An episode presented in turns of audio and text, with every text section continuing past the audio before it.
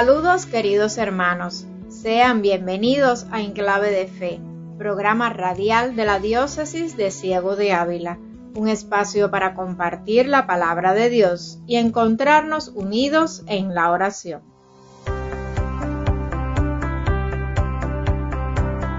En este domingo de Pentecostés, la liturgia nos recuerda que la venida del Espíritu es la intervención divina que se cumple delante de representantes de todas las naciones, para así indicar que la sobreabundante plenitud de los dones espirituales alcanza a todo el mundo en nombre de Cristo.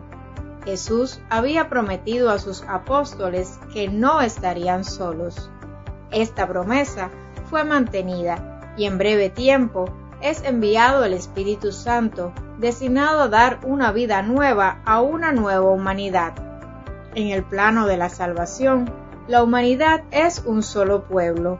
Todos los hombres entran al reino de Dios mediante un solo bautismo en un solo espíritu, que en la diversidad de los carismas y de los misterios enriquece el único cuerpo de Cristo que es la Iglesia.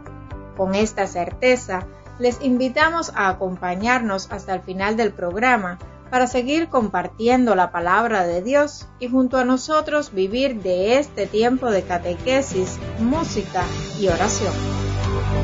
Aunque hayan tormentas y en la tempestad,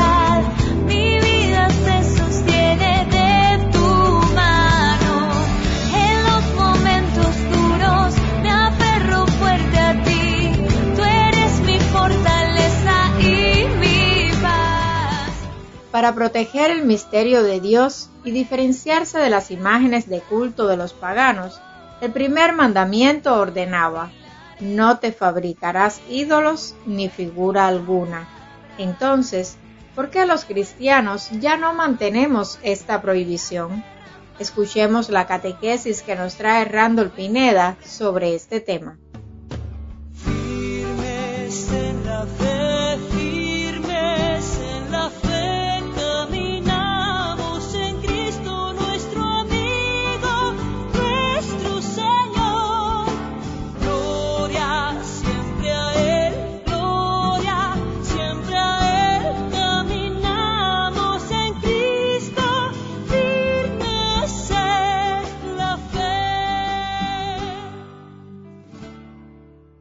En el Antiguo Testamento, al formularse el primero de los mandamientos de Dios, se prohíbe de modo expreso la realización de imágenes y por tanto toda representación de Dios por mano del hombre. Entonces, ¿por qué los católicos no mantenemos esta prohibición de las imágenes? Para proteger el misterio de Dios y diferenciarse de los ídolos de los paganos, el primer mandamiento ordenaba, no te fabricarás ídolos ni figura alguna, como leemos en la Biblia, en el libro del Éxodo, capítulo 20, versículo 4.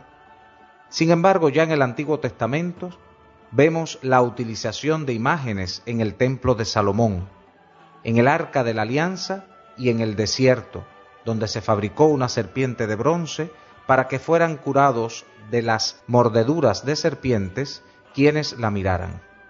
Con la venida de Cristo, Dios se ha dado a sí mismo un rostro humano, y por tanto el Dios absolutamente trascendente se ha hecho totalmente palpable y visible, por lo que los cristianos desde los primeros siglos han hecho imágenes y su legitimidad fue definitivamente defendida del ataque de los iconoclastas en el concilio de Nicea en el año 787. La existencia de las imágenes no hace que el culto cristiano vaya dirigido a ellas en sí mismas, pues cuando un cristiano dirige la mirada a una imagen, no se dirige exactamente a ella, sino a la realidad que ella representa.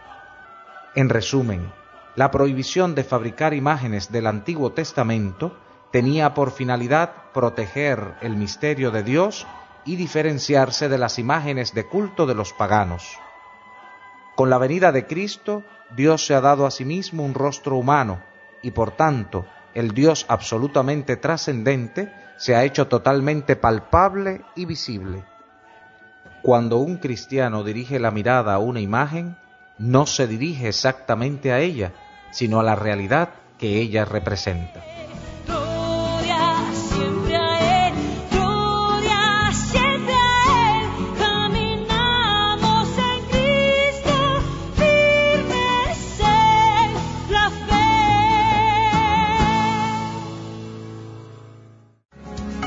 fe. En clave de fe. En clave de fe. En clave de fe. En Clave de Fe, un programa creado para la familia cubana. Todos los domingos por Radio Surco te acercas a Cristo a través de su palabra. En Clave de Fe.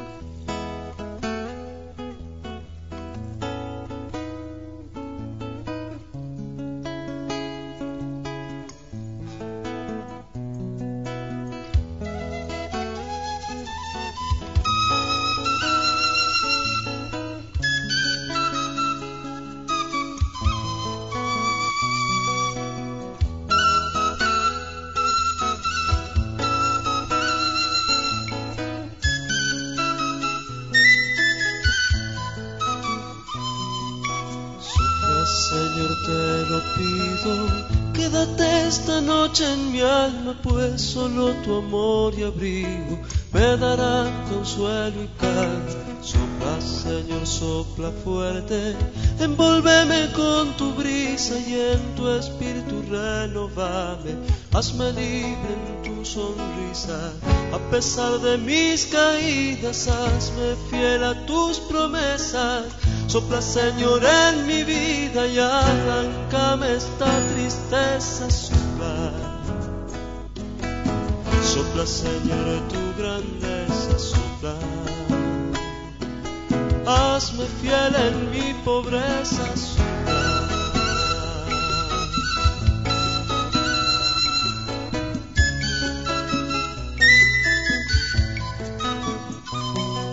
Sopla, Señor, en mi oído. Sopla fuerte, arranca el miedo, pues sin ti me hallo perdido.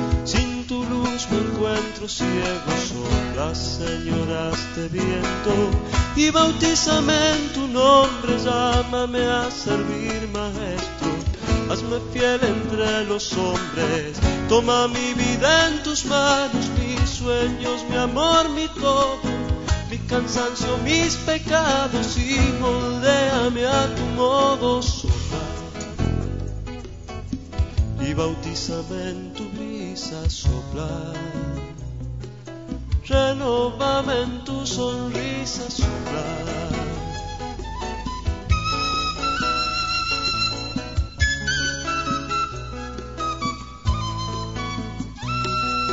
Sopla, Señor, tu caricia sobre mis sentimientos, que sea el ángel de tu misa, quien obra en todo momento.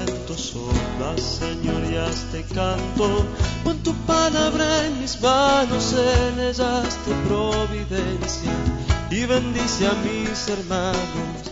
Quiero ser de tu árbol rama, fruto nuevo de tu cielo, que madure en tu palabra como un alma en pleno vuelo.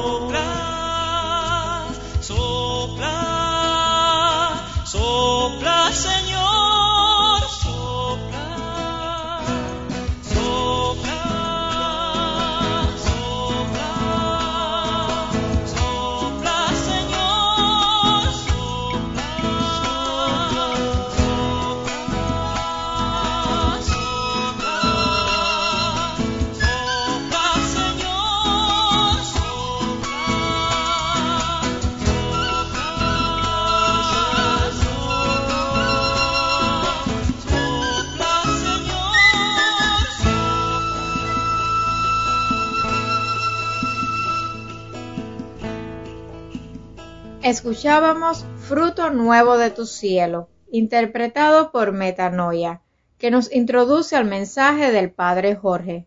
Antes de pasar a la alocución, queremos invitarte a leer junto a nosotros en la Biblia el pasaje del Evangelio según San Juan, capítulo 20, versículos del 19 al 23, en donde se narra cómo los apóstoles reciben con el Espíritu Santo el poder de perdonar los pecados, para continuar en los siglos la misión de Cristo. La obra del Redentor es como una nueva creación, una transformación radical. Escuchemos atentamente la lectura.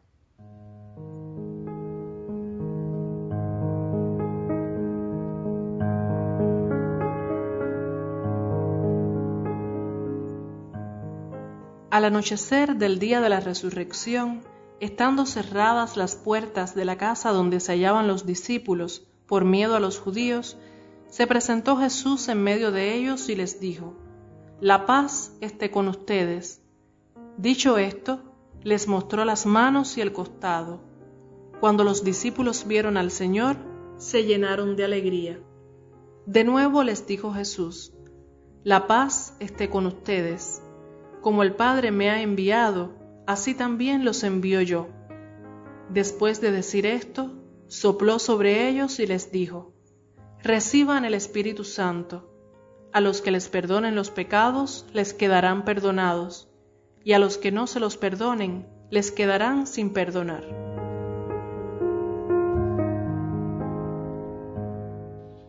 Ven Espíritu Santo, y concede a aquellos que ponen en ti su fe y su confianza tus siete dones.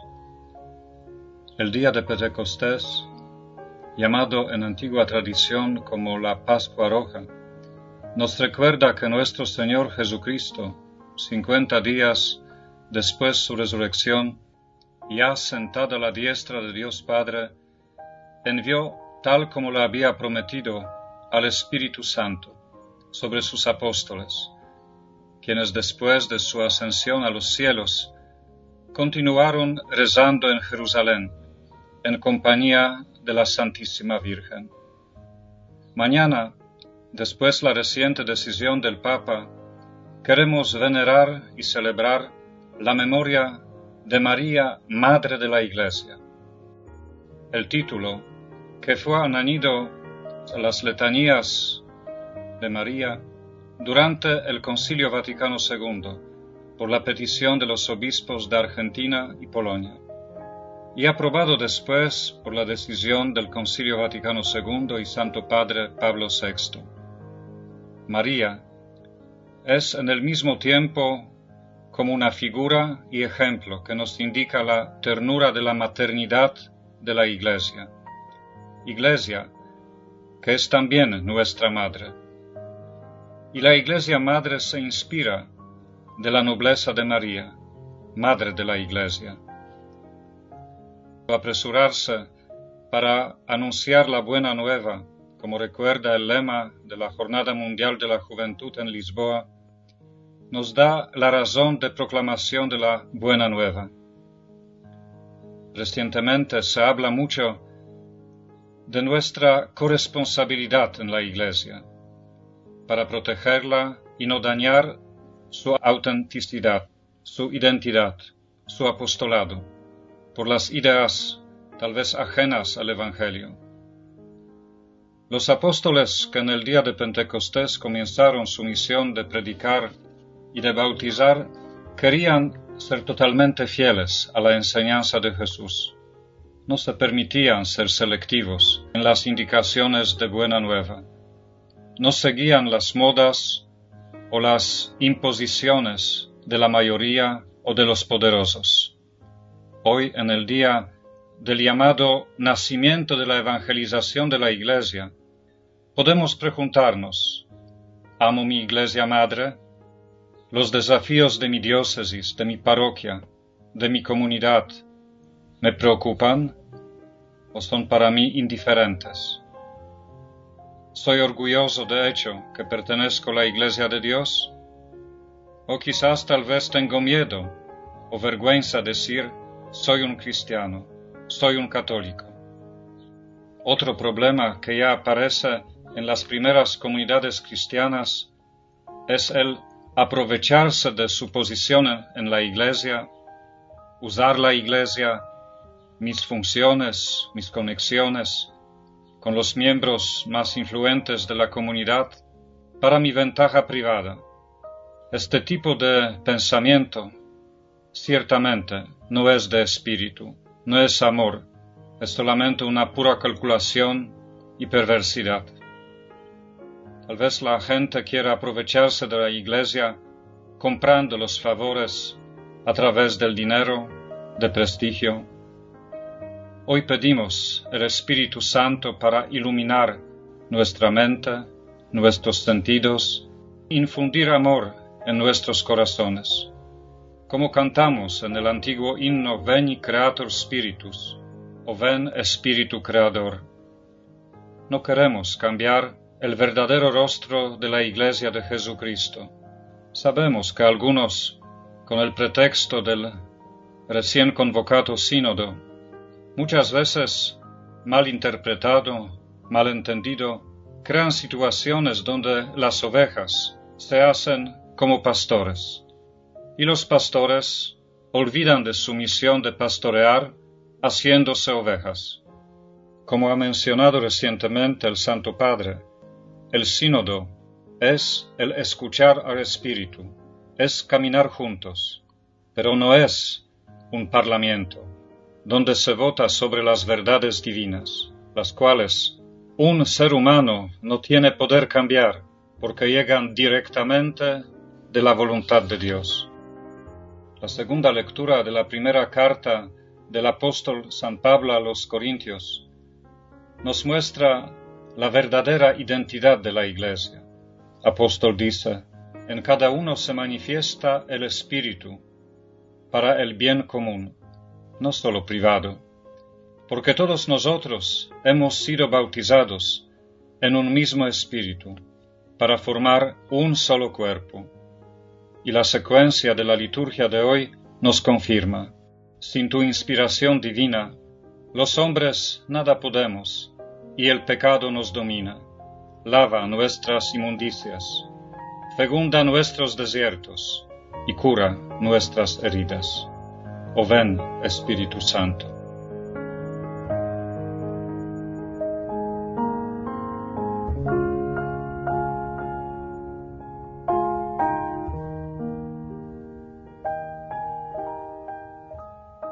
En el mensaje de hoy, el Padre Jorge nos recuerda que el más grande de todos los carismas es la caridad y la autenticidad de los dones del Espíritu debe ser juzgada en la conformidad a la fe en Cristo, único Señor.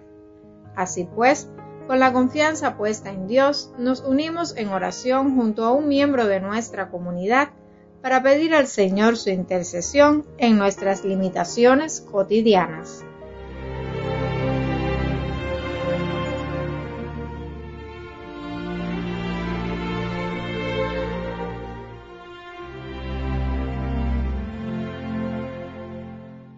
Dios Todopoderoso, conocerte verdaderamente es vida eterna. Concede que conozcamos tan perfectamente que tu Hijo Jesucristo es el camino, la verdad y la vida, que sigamos sus pasos con perseverancia en el camino que conduce a la vida eterna. Por Jesucristo nuestro Señor, que vive y reina contigo en la unidad del Espíritu Santo, un solo Dios, por los siglos de los siglos. Amén.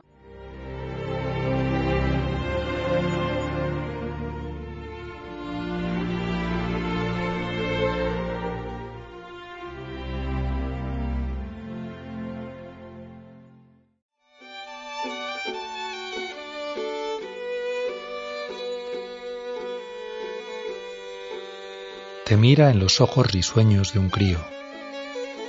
Te arrulla con voz familiar y segura te impulsa a cantar en la tormenta. Te habla a través de las gentes con palabras de amor y ternura. Te sostiene en la caída y te ayuda a levantar de nuevo. Te pide, con mano implorante, que le ayudes a sanar la dignidad del mundo que se desangra en tantos de sus hijos. Hay días en que lo escuchas y otros en que lo ignoras, pero cuando lo conoces te hace más sabio, más firme, más humano. Rompe las puertas selladas que te encerraban en prisiones de dentro. Y al salir de la estrechura, te descubres amigo, hermano. Entonces todos los idiomas se vuelven un mismo canto. Está en ti, susurrando su evangelio. Acógelo, crece con él, que el Espíritu vive contigo.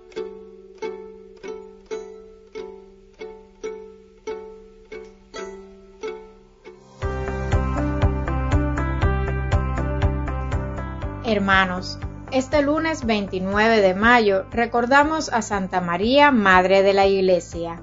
Además, el martes 30, el Padre Darío estará celebrando un aniversario más de ordenación sacerdotal.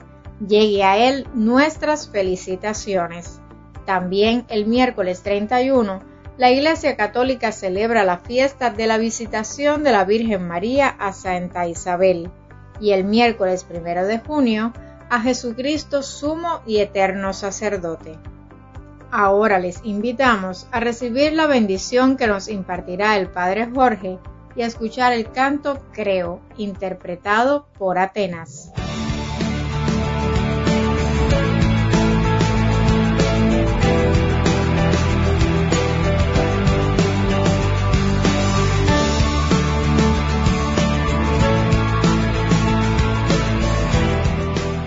Recuerda, el amor de Dios ha sido derramado en nuestros corazones por el Espíritu Santo que nos ha sido dado. Aleluya. El Señor esté con ustedes, y la bendición de Dios Todopoderoso, Padre, Hijo y Espíritu Santo, descienda sobre ustedes. Mi fortaleza y mi paz.